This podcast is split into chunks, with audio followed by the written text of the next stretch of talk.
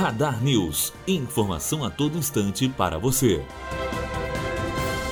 Bolsonaro será diplomado hoje à tarde pelo Tribunal Superior Eleitoral em Brasília. Segurança foi reforçada para a cerimônia, onde são esperados cerca de 700 pessoas entre autoridades, convidados e jornalistas. O diploma eleitoral é um atestado de que o vencedor da eleição cumpriu com todos os requisitos necessários com o julgamento das contas da campanha. Matheus Azevedo, aluno do primeiro ano de jornalismo direto para a rádio Unifoa, formando para a vida. Radar News. Informação a todo instante para você.